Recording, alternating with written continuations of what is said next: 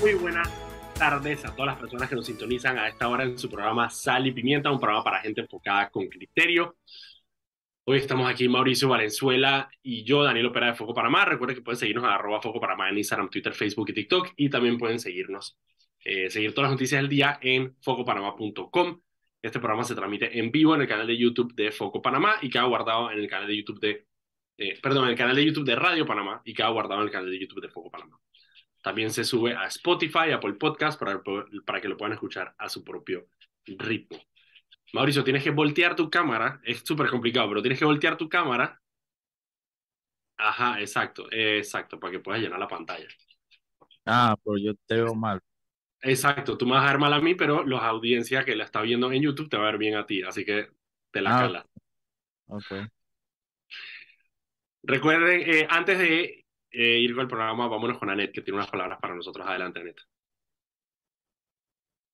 Habla con más personas y conéctate desde más lugares a nivel nacional con más móvil y claro. Ahora conectados en la red más grande de Panamá. Adelante, muchachos. Muchísimas Oye, gracias, Anet. escuchando la propaganda de Radio Panamá, me encanta la propaganda de Minera de la muchacha que es, que es operadora de, eh, de, las, de los camiones más grandes del mundo.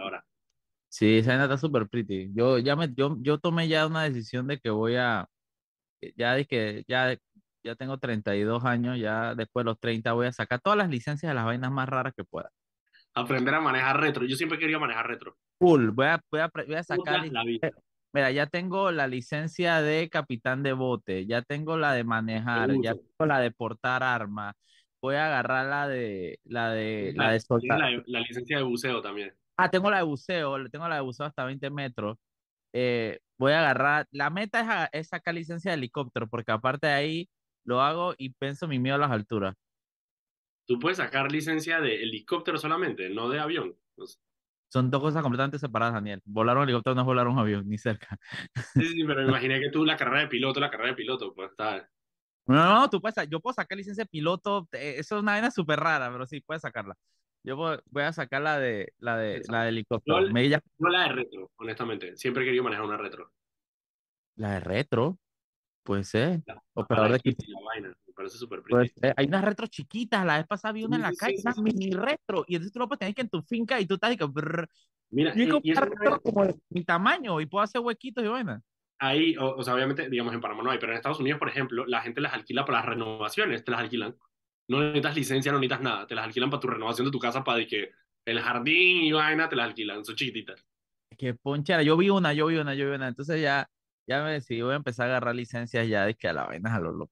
Puedes también ser operador de la vaina hasta los pallets. Ah, de forklift. Una vez traté de manejar uno y esa sí te tie- es como tocar piano, tienes como que partirte el cerebro, porque porque aparte la rueda, la rueda cambia atrás, entonces Atrás, es. Esa vaina me pasó, esa vaina me pasó. Tengo que, tengo que aprove- quiero aprovechar y quiero felicitar al equipo de la AMP de Bacamonte que me dieron mi licencia de, de capitán de botes hasta de 12, hasta de 12 metros y que 12 chu- metros. 12 metros, ¿Cuánto es eso Eh, en pie? casi 40. Casi 40 pies. Ah, está bien, está bien, está bien. Está Puedo bien, manejar, puedo manejar los yates chiquitos, los yatecitos chiquitos, sí. los yates chiquitos. Ah, no, y me dieron aparte de marino de aguas panameñas. Puedo ir a embarcarme en aguas panameñas. Saqué las dos. Embarcarte, ¿cómo así que embarcarte en aguas panameñas? Puedo ser marino en aguas panameñas. Me dieron un pasaporte de marino, disque de marino de aguas panameñas. Puedo irme, por ejemplo, a trabajar en un, en un tanquero en la bahía. dije.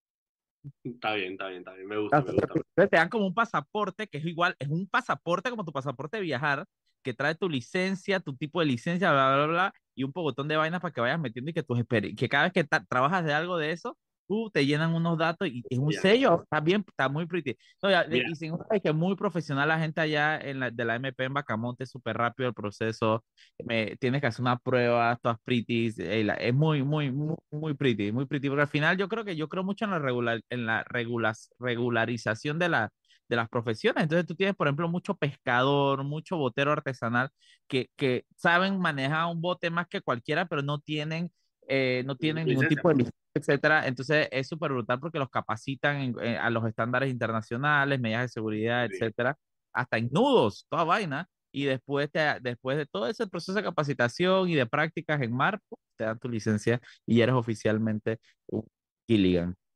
Mira, yo y nosotros, a ver, una de las razones por las cuales nosotros jodemos tanto con la MP es porque la gente no tiene idea de lo importante que es la MP en Panamá. Panamá es un país con vocación de mar.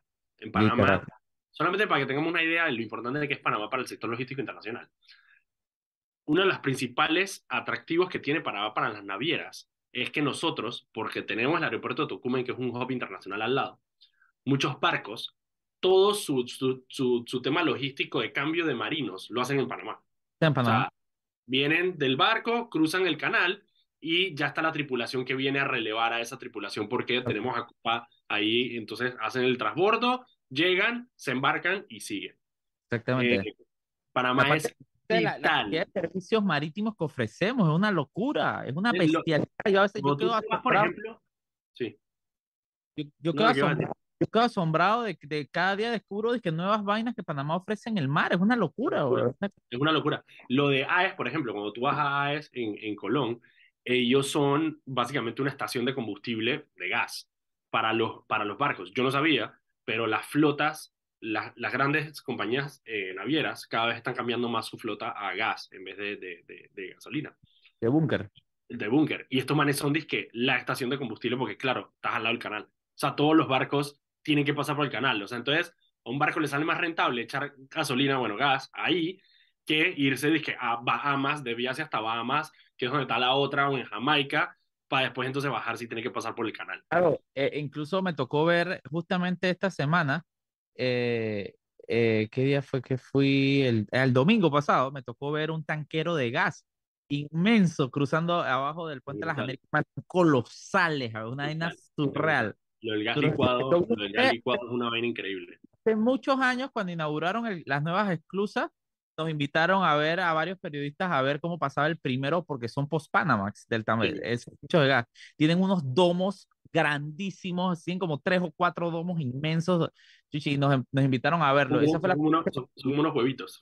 Sí, pues sí, sí, pero inmensos. Dije. Yo, y el domingo vi otro de pura casualidad, justamente cruzando. Así que bueno, mis felicidades a la gente de la MP de emisión de licencia, a la gente del puerto de Bacamonte la gente estaba súper emocionada cuando se dieron cuenta que yo estaba ahí, estaban todos, ¡ay, el de foco! Y se tomaban fotos y todo conmigo. Era todo un rockstar, yo estaba realizado.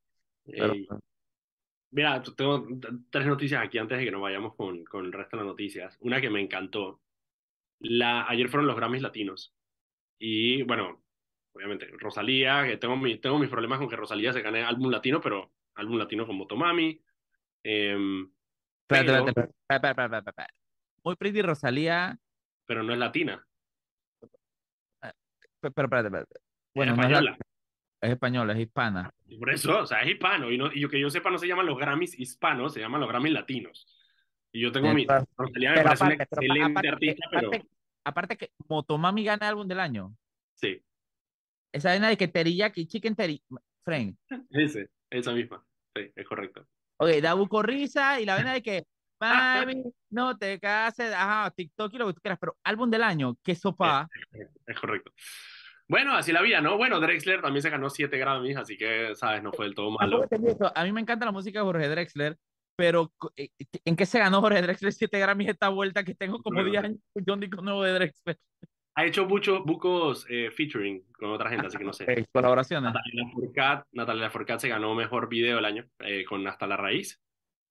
Pero hasta la raíz tiene como tres años esa canción. Bueno, no sé, estos son de Grammys por, ¿sabes? COVID y vaina. Pero la ah, que más me gustó. puede ser, puede ser, puede ser, exacto. La que más me gustó, la mejor artista nuevo, se lo ganó una señora que se llama, eh, ya te voy a decir cómo se llama porque la estaba escuchando aquí. Se llama, eh, ay, la tengo aquí. Se llama Ángela Álvarez. Es una cubana de 95 años. Ah, Escuché eso, escuché eso, escuché sobre eso, pero no lo he escuchado. ¿Qué tipo de música es? La música es, es boleros, boleros cubanos. ¿Sabes? Guitarrita, ella tiene una voz increíble. Eh, y se ganó a Mejor Artista Revelación, Mejor Artista Nuevo, una señora de 95 años.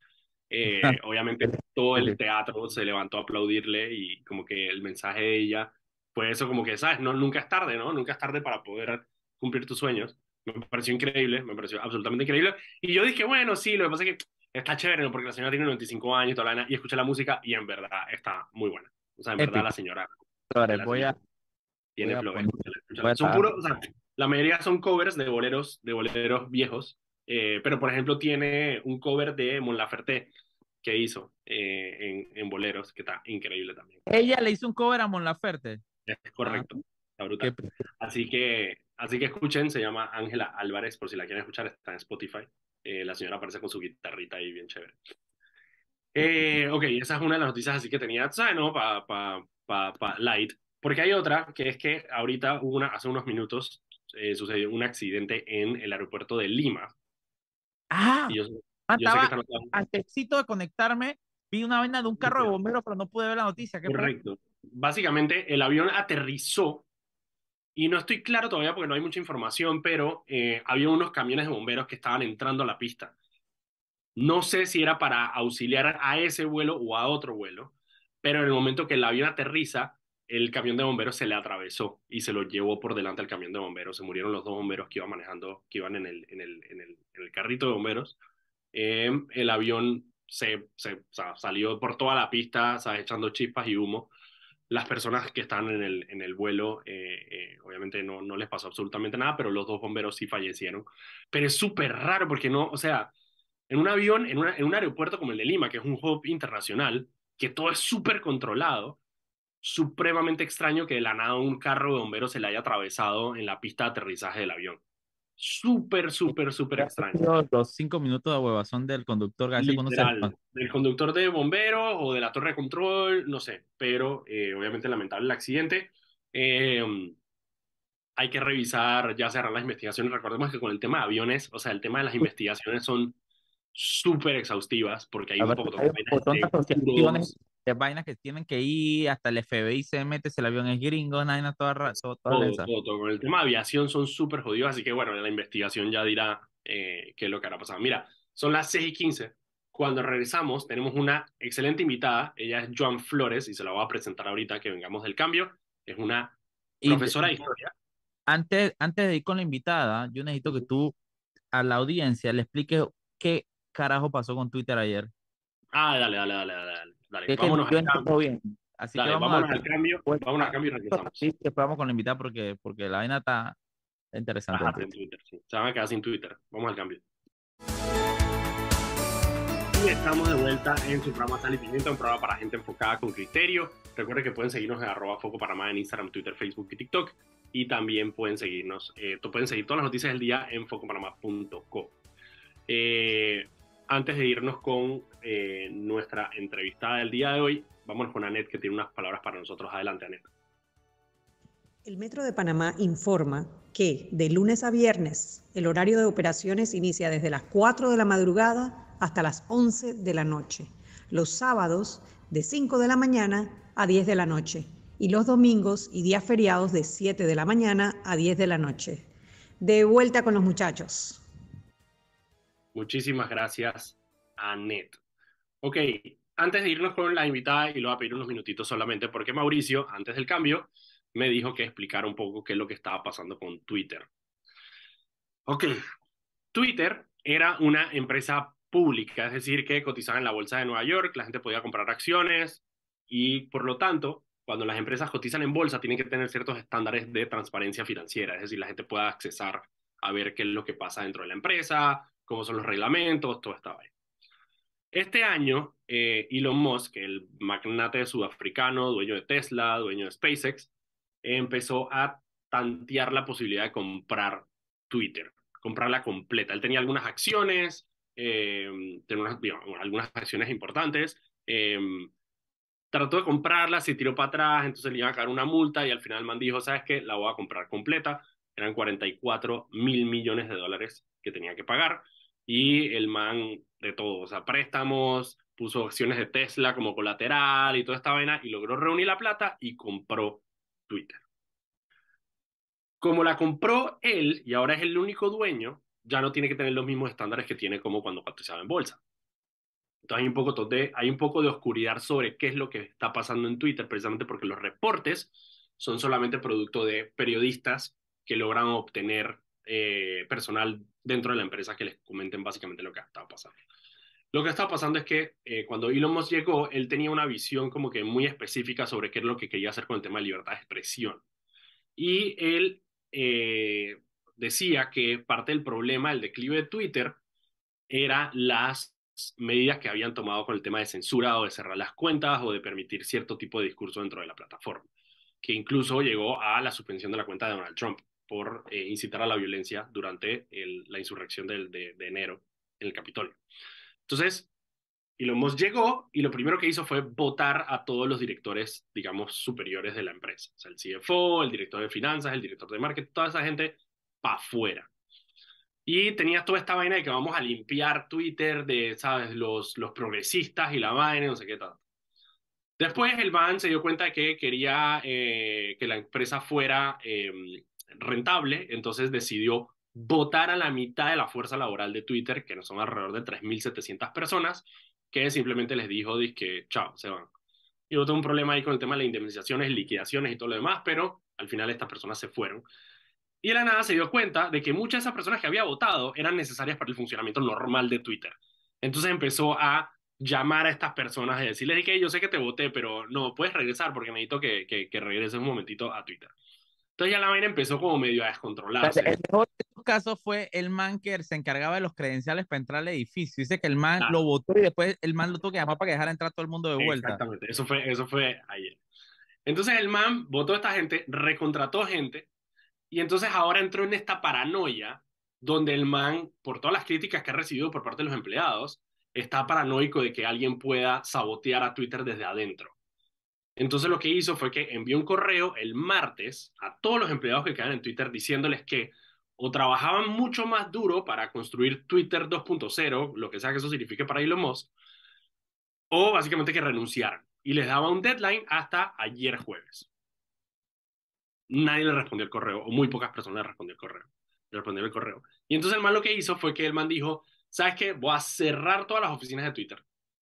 Y todas las credenciales de todo el mundo quedan suspendidas hasta el lunes. Efectivamente, ahí fue donde pasó lo que tú dices, que es que parte de la gente que había votado era el man que autorizaba los, los tarjetas, los ID de la entrada, tuvo que llamarlo para que regresara, para que lo ayudara, porque básicamente no podía entrar al edificio.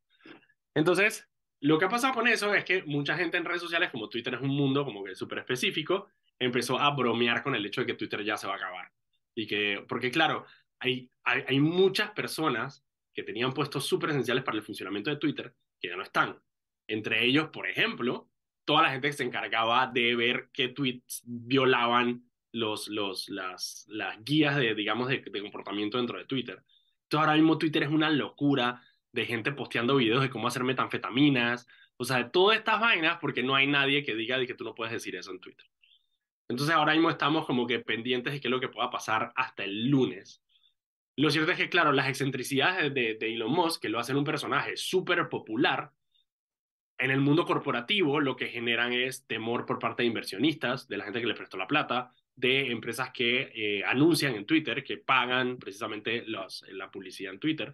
Entonces ahora mismo Musk está sentado en esta vaina que es Twitter, que es extremadamente popular, pero sin una visión clara de qué es lo que quiere hacer con él y sin generar confianza entre los empleados que le van a ayudar a plantear lo que sea que él quiera hacer con la plataforma que todavía no está muy claro.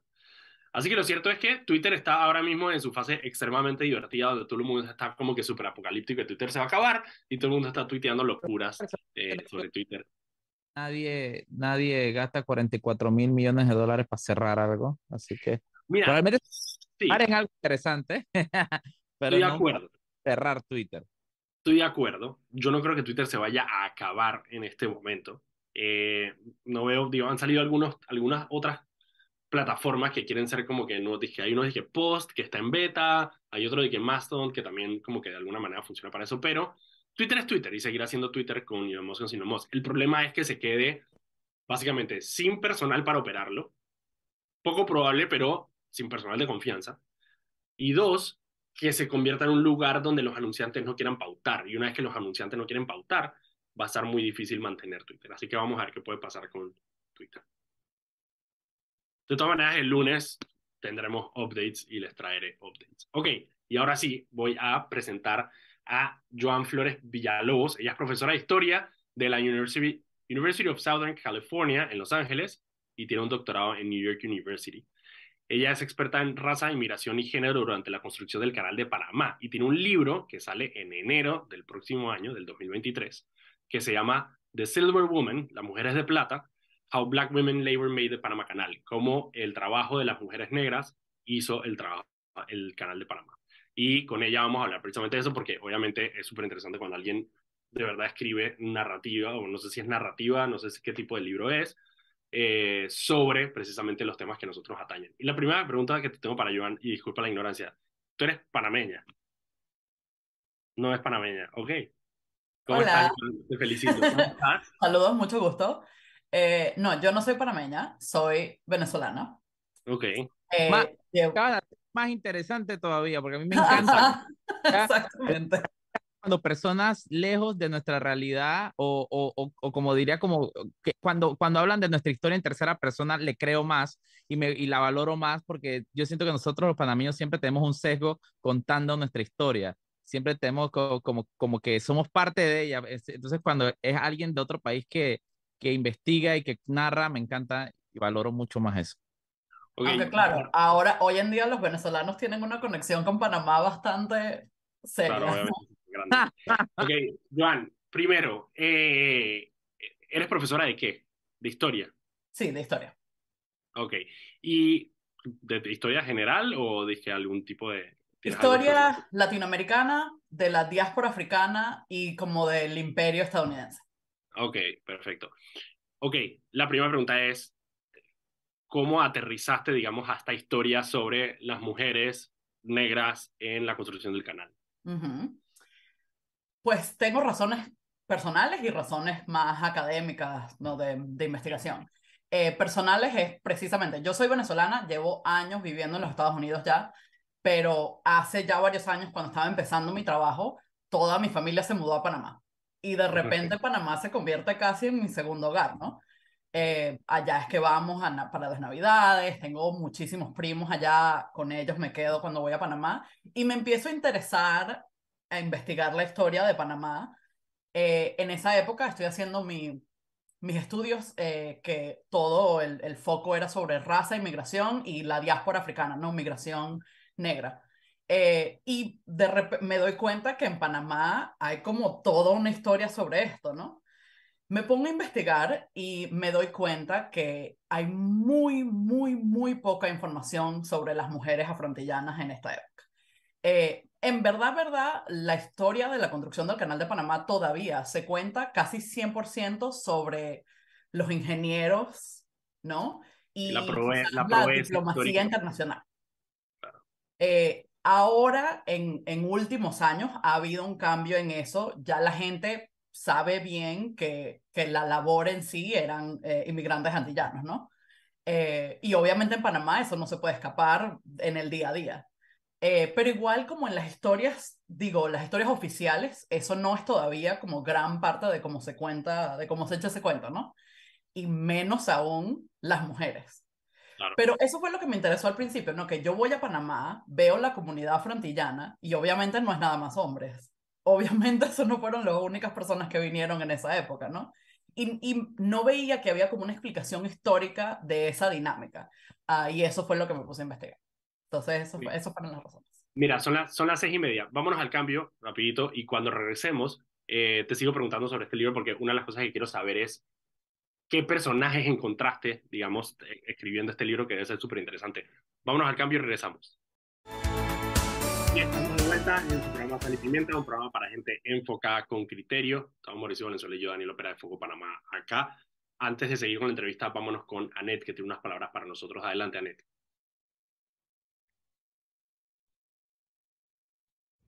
Paso a paso se construyen los cimientos de la línea 3, una obra que cambiará la manera de transportarse de más de 500.000 residentes de la provincia de Panamá Oeste. Metro de Panamá, elevando tu tren de vida. De vuelta con ustedes, muchachos. Ok, muchísimas gracias. Y estamos comenzando con Joan Flores Villalobos. Ella es eh, eh, historiadora, profesora de historia, y tiene un doctorado en ¿En qué, fue, ¿En qué hiciste tu doctorado? En historia también. En historia, ok, perfecto. Eh, Joan, una de las preguntas que, que tengo es, ¿qué personaje te encontraste escribiendo este libro? hay cualquier cantidad de personajes y yo trato, cada capítulo empieza como con el cuento de una mujer antillana, cómo llegó, cuáles fueron sus motivaciones. Eh, probablemente las historias más divertidas, por decir, es en un capítulo que tengo que está muy basado en Panamá y en documentos panameños que encontré en el Archivo Nacional allá.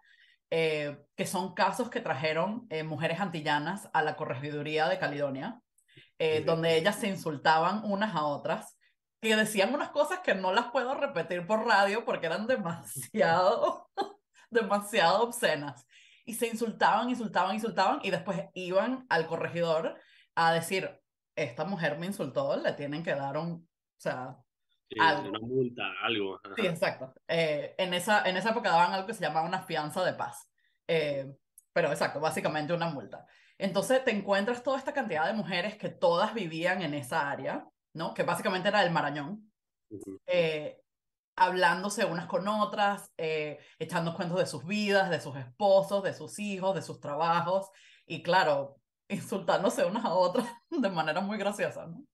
Pero también hay cuentos de mujeres que, que sufrieron muchísimo, que llegaron sin nada, eh, que crearon negocios eh, en Panamá, eh, que después, por ejemplo, se mudaron a los Estados Unidos y compraron una casa y trajeron a todos sus hijos de las islas para mudarse para allá. Entonces hay cualquier cantidad de historias diferentes de todas las mujeres que llegaron. Qué brutal, qué brutal. ¿Y cuál es tu expectativa con este libro? ¿Qué, o sea, ¿qué, qué, qué es lo que quieres hacer con él? O sea, ¿Sale en enero? ¿Dónde va a estar? ¿Dónde va a estar? ¿Vas, ¿Vas a hacer algún tipo de presentación en Panamá? Quisiera hacer, o sea, sí, por supuesto, esa es la gran idea. En verdad que todavía no me he puesto a planear toda la publicidad que tengo que hacer, que sí me tengo que sentar a hacer todo eso. Eh, por ahora tengo unas charlas en universidades más que todo, porque claro, ese tipo de libros siempre primero es en, entre los historiadores y los universitarios que se lee. Pero es un eh, libro, o sea, a pesar, o sea, digo, es un libro académico, pero es un libro para el público general. Sí, es un libro para el público general, digo, eso simplemente las personas, obviamente ese es mi ámbito más cercano, eh, pero a mí me ayudó muchísimo, mucha gente en Panamá con la que estoy en contacto y, y bueno, y esperamos que se pueda hacer algo. Por ejemplo, la gente del Archivo Nacional me ayudaron muchísimo y estuvieron casi en todos los pasos de escribir este libro conmigo. Eh, en esa época, en la, la última vez que fue a Panamá, el archivo lo estaba, el, o sea, lo estaba manejando. Estaba bajo la orden del, de la, las Naciones Unidas. Ay, es que no me acuerdo cómo es que se llama la, como la subsección de las Naciones Unidas, que habían como cambiado liderazgo y alguien no estaba, bueno, X. También gente de esa oficina me ayudó muchísimo. Eh, Marisa Lazo, que es la que trabaja en el Ministerio de Cultura, obviamente ella historiadora de esta época también y la conozco. Entonces, oh, bueno, esperemos que se pueda hacer algo con el libro en Panamá. Me encantaría, me encantaría compartir con... ¿Y cómo, fue, cómo, fue, el, cómo fue el proceso, digamos, de, de, publicación del libro? O sea, ¿cómo, cómo, ¿cómo llegaste a tener, digamos, después de escribirlo, a dónde lo llevaste? O sea, ¿cómo es ese proceso? Para mí fue bastante obvio. Yo tenía, yo simplemente, yo escribí mi, mi tesis de doctorado eh, cuando la terminé, un editor de, de, una prensa de acá, que es University of Pennsylvania Press, una prensa universitaria, eh, se acercó a mí y dijo, leí tu tesis, me encantó, ¿quieres publicarla? Y yo le dije, sí, sí quiero publicarla, pero quiero que sea un libro más, o sea, con un poco más público que, que los libros de historia usuales. Eh, nada, y con ellos trabajé todo este, todo este rato y ahora está saliendo. Ah, o sea, es con la misma prensa universitaria con la que vas a sacar el, el, el libro. Sí. Por ejemplo, este, tipo de publicaciones, fue, obviamente en Panamá eh, tienen, tienen su relevancia por, por, por, Panamá, ¿no? Pero fuera de Panamá, eh, hay, hay, hay público para este tipo de literatura. Yo sé que el tema de estudios eh, de la diáspora africana, sí, obviamente como fue tan extenso a lo largo de, de toda América, ¿cómo, ¿cómo es la recepción de este tipo de publicaciones afuera, en Estados Unidos principalmente? En Estados Unidos yo diría que el interés más grande es hablar sobre como la extensión imperial de los Estados Unidos. Uh, eso obviamente ahorita está muy de moda hablar de eso y de, y de pensar en cómo formó el poder los Estados Unidos. eh, su poder internacional.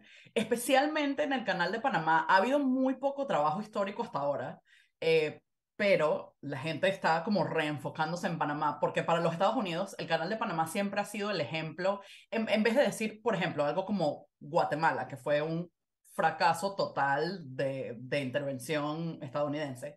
Eh, los Estados Unidos siempre usan el ejemplo del canal de Panamá como un logro del imperio. Una colonización, una colonización positiva, que es lo que Positiva, exacto. Que, bueno, es que si no, no, si no, no tuviéramos este no, no tendríamos el canal de Panamá si nosotros no hubiéramos hecho esto, ¿no? Y el hecho de que, Panamá, y el hecho de que Panamá ha sido estable después de la salida de Estados Unidos siempre se da como, uno, como una opinión buena, como, como que, bueno, mira, ahí está Panamá, no le pasó nada malo. Exacto. Eh, sin considerar, obviamente, los, las otras consecuencias eh, de haber hecho eso. Entonces la gente está como cuestionando eh, esa narrativa y eso me parece que va, a ser, que va a ser gran parte de la audiencia del libro lo de la diáspora africana también, y, es en parte es porque la historia de la migración antillana a Panamá no es nada más como de A a B, ¿no? De punto A a punto B. Eh, muchos de los antillanos se fueron a otros lados, incluyendo en gran parte a los Estados Unidos, ¿no? A Nueva York. Que la comunidad caribeña de Nueva York se forma, es, es mucho es de inmigrantes que vinieron no del Caribe, sino de Panamá, o del Caribe a través de Panamá.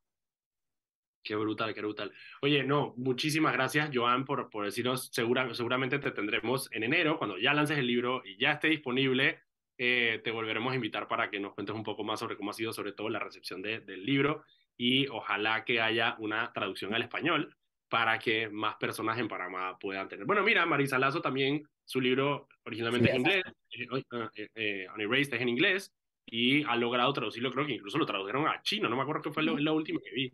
A, mí me encanta cómo, cómo en esta, estos últimos años se ha dado un resurgimiento de esta historia. Eh, ni, siquiera quiero enfocarme únicamente en la historia afro de Panamá, sino en esa historia de los, como del, como de, de los olvidados alrededor del canal, pues, porque como tú decías, el canal siempre, y aquí en Panamá, en las escuelas, en todos lados se habla del canal, tú te piensas en, en Gotals y en los grandes ingenieros, en... Eh, claro, y, Roosevelt viniendo a inaugurar y toda la vaina, o sea. Ah, pero déjame decir, déjame decir una cosa que siempre, o sea, no, no por corregir, sino para, como para nosotros mismos, no cambiar esa, ese, esa historia. Cuando uno dice olvidados, está, ¿quién está quién se está olvidando de ellos, ¿no? Porque, por ejemplo, si uno va a las islas, si tú vas a Barbados, a Jamaica, y hablas con la gente, ahí nadie se ha olvidado de eso. Nadie. No, no, Panamá. No, no, no, yo entiendo, yo entiendo. No, o sea, yo también dije eso mismo, ¿no? Pero, pero me parece que lo importante también es pensar cuáles son las historias y quién es dueño de esas historias, quién puede contar esas historias para decir quién verdaderamente es como los personajes importantes de estas narrativas, ¿no? Pues, y, eso depende de la, de la óptica por donde lo ves, pero yo, a, mí me, yo, yo siento que en Panamá es mucho más importante porque eh, yo, pues, yo soy un panameño de lo más estándar y, la, y el 90% de los panameños venimos justamente en algún lado de esa, de esa ascendencia antillana. Tenemos un pedacito de ADN, mi ancestry me lo dijo.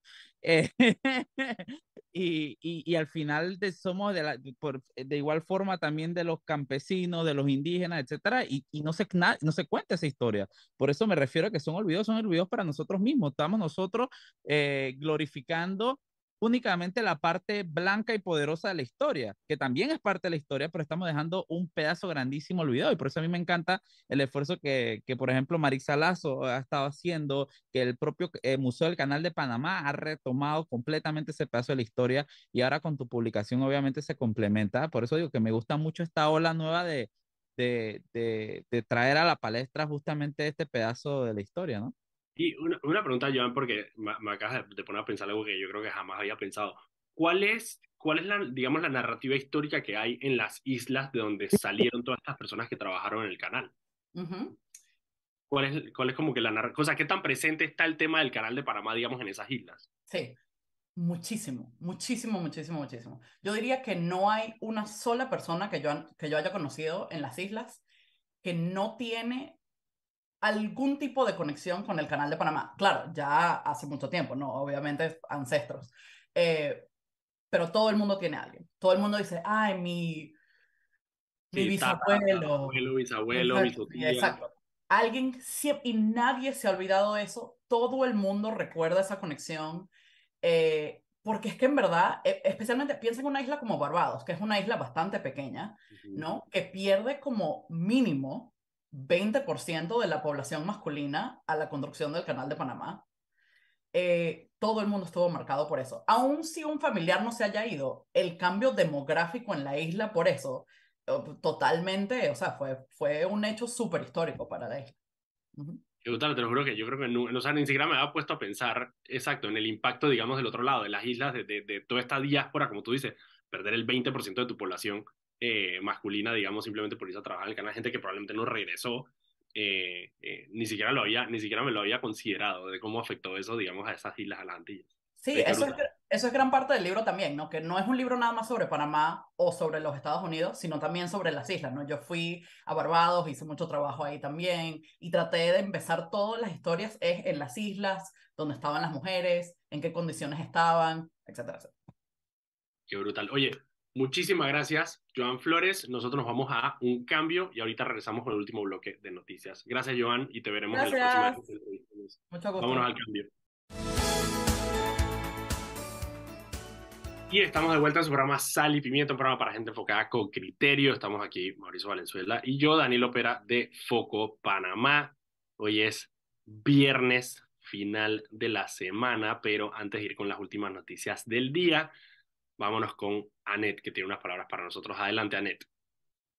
Recuerda que en el Metro de Panamá, por la seguridad de todos, es importante esperar el tren detrás de la línea amarilla.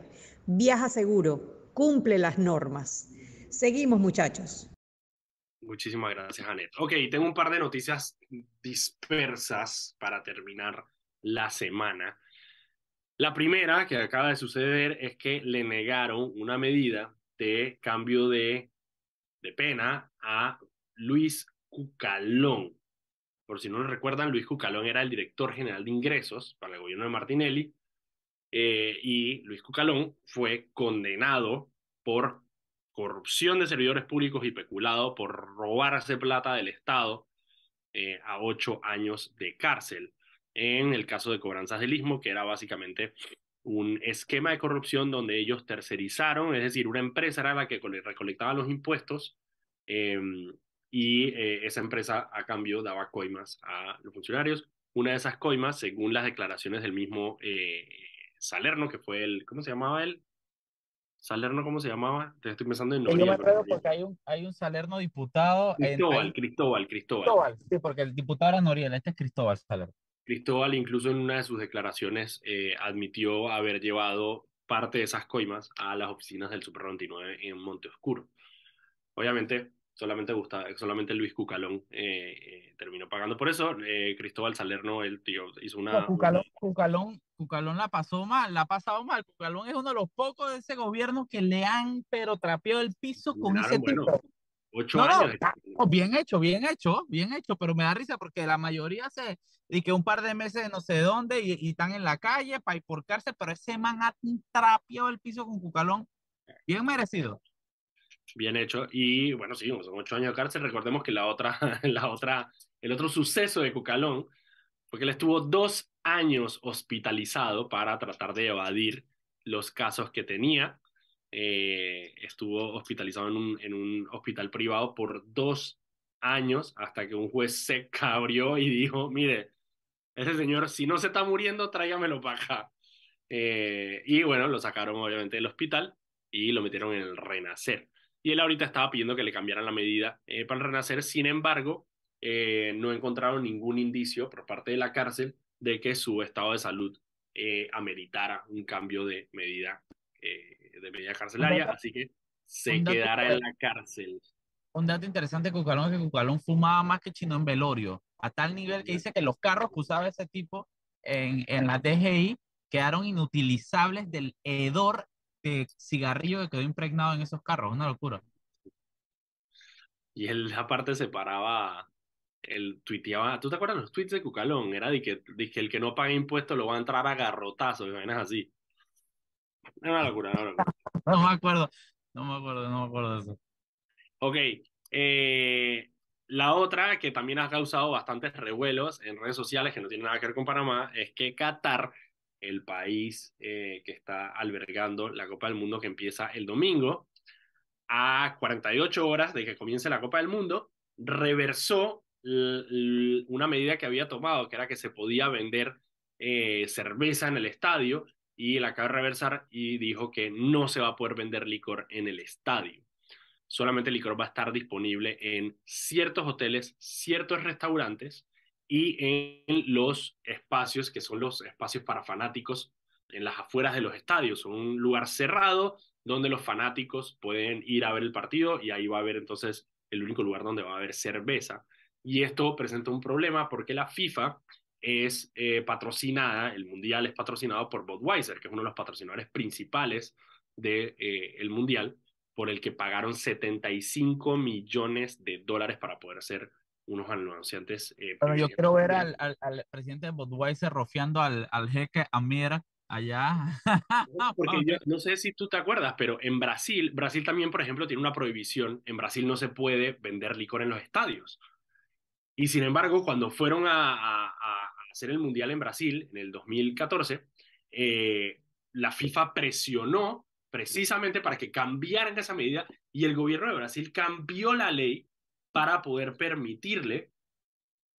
Yo recuerdo que yo cubrí ese, ese, mundial y recuerdo que no fue esa la única. Hubo varias leyes que el gobierno cambió, que me acuerdo que decían las leyes de la FIFA. Fue un paquete de leyes que presentaron ante, ante el Congreso justamente que entre esas estaba esa y había un pocotón más, había un pocotón más y que cantidad de reuniones de personas, vainas de violencia, eh, mano dura, un pocotón de vainas que logran las leyes de la FIFA. Exactamente, entonces es una de las cosas que, que, logra la FIFA. Sin embargo, parte de la negociación, la FIFA no pudo con el gran jeque árabe. ¿Cómo es que se llama él? No sé, pero puedo, puedo decir que Suleiman y la gente me cree. Podemos decirle Suleiman, vamos a decirle Suleiman no, se llama eh, Tamim bin Hamad Al Thani. Ah, obviamente, como no se me, se me escapó ese nombre. Es correcto. No, pero bueno, a mí lo que me da risa es que al final yo me imagino el jeque, el jeque que hermano, ya yo pagué la coima, yo mando aquí. Es como la película de, de Captain Phillips, del man y que I'm the captain now. Look at, me, look at me, I'm the captain now. Efectivamente. Ok, en otras noticias, que voy a pasar por todas las noticias que tengo aquí, que tenía aquí como, como, como guardadas, que no había sacado, eh, que no había dicho, eh, la embajadora de Estados Unidos, Mari Carmen Aponte, se reunió hoy con el ministro de Seguridad, Pino, eh, para hablar precisamente del tema de seguridad. Recordemos que uno de los principales, digamos, auxiliares de la, de, la, de la seguridad en Panamá es la Embajada de Estados Unidos que tiene un fuerte, fuerte programa antidrogas y anti, básicamente, política criminal aquí en, en Panamá. Y entonces tuvo esa reunión, también dijo, anunció que iba a tener una reunión sobre migración pronto también con, eh, con Samira Gozaine y con otras personas. Y pendiente porque el martes se va a dar la primera conferencia de prensa de la embajadora, así que Foco va a estar ahí transmitiendo en vivo, así que pendiente. De hecho, tienes que, tienes que chatear, te van a chatear. Ya yo, ya yo mandé eso, papá. Cuando usted vaya, yo fui y vine dos veces. Man, estoy en, estoy en, estoy en Pedací y es súper pretty porque la gente anda en bicicleta con campanitas. Bueno, hablando de Pedací, hay 100 casas afectadas ahí en, en Los Santos y Herrera, vi, por inundaciones de tres ríos. Cuando, cuando pasé por el río La Villa, fue súper interesante porque había un rejo de sol y estaba inundadísimo. Entonces era, ah, una, era súper raro porque estaba el río tocando el puente, y, pero había sol. Está, lloviendo duro en las montañas, ¿no? Sí, yo les dije, bueno, les dije ayer que había, había, había llovido bastante y que tomaron las precauciones. Hoy, efectivamente, el SINAPROC y los bomberos estuvieron haciendo sus rondas eh, ayudando a las personas eh, damnificadas. Alrededor de 100, más de 100 casas han sido afectadas por las inundaciones en Los Santos y en Herrera. Ok, la otra que tengo, para explicarles un poco, es que el Tribunal Electoral ¿Se acuerdan que el Tribunal Electoral anunció que va a eliminar más de 28 mil firmas que hay para, eh, para candidatos de libre postulación? La estrella sacó un reporte donde dice que el 43% de esas firmas son para presidente, eh, sin especificar obviamente sobre quién son los dueños de estas firmas eh, fraudulentas. No lo sabemos todavía, supongo que lo sabremos el 29 cuando saquen el Tribunal Electoral saque el informe. Pero hoy el tribunal emitió el decreto donde explica cómo va a ser la eliminación de esa firma. Entonces, básicamente, el tribunal ya tiene identificadas cuáles son las firmas que ellos creen que son fraudulentas. Es decir, que la persona cuando grabó el video o no grabó el video o no se ve explícitamente el apoyo de la persona que le está dando al candidato. Y esto es porque hay muchísimos reportes de, eh, de candidatos, de precandidatos y de activistas de precandidatos que, por ejemplo, engañan a la gente diciéndole que es un video para el censo eh, o un video para cualquier otra cosa. Y están engañando a las personas. Entonces, en el video se va a ver claramente qué es lo que está pasando. Entonces, el Tribunal Electoral va a hacer lo siguiente que es. Ya tiene todas esas firmas identificadas.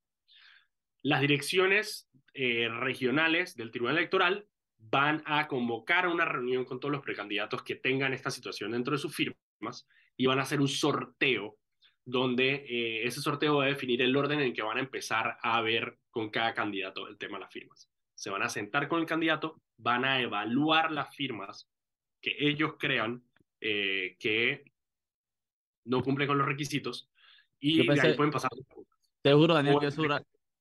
Dime que una de esas dos cosas es que van a tirar una bomba con la puerta cerrada. No, lastimosamente no. Eh, ah. Aparte de las sedes regionales, así que digo.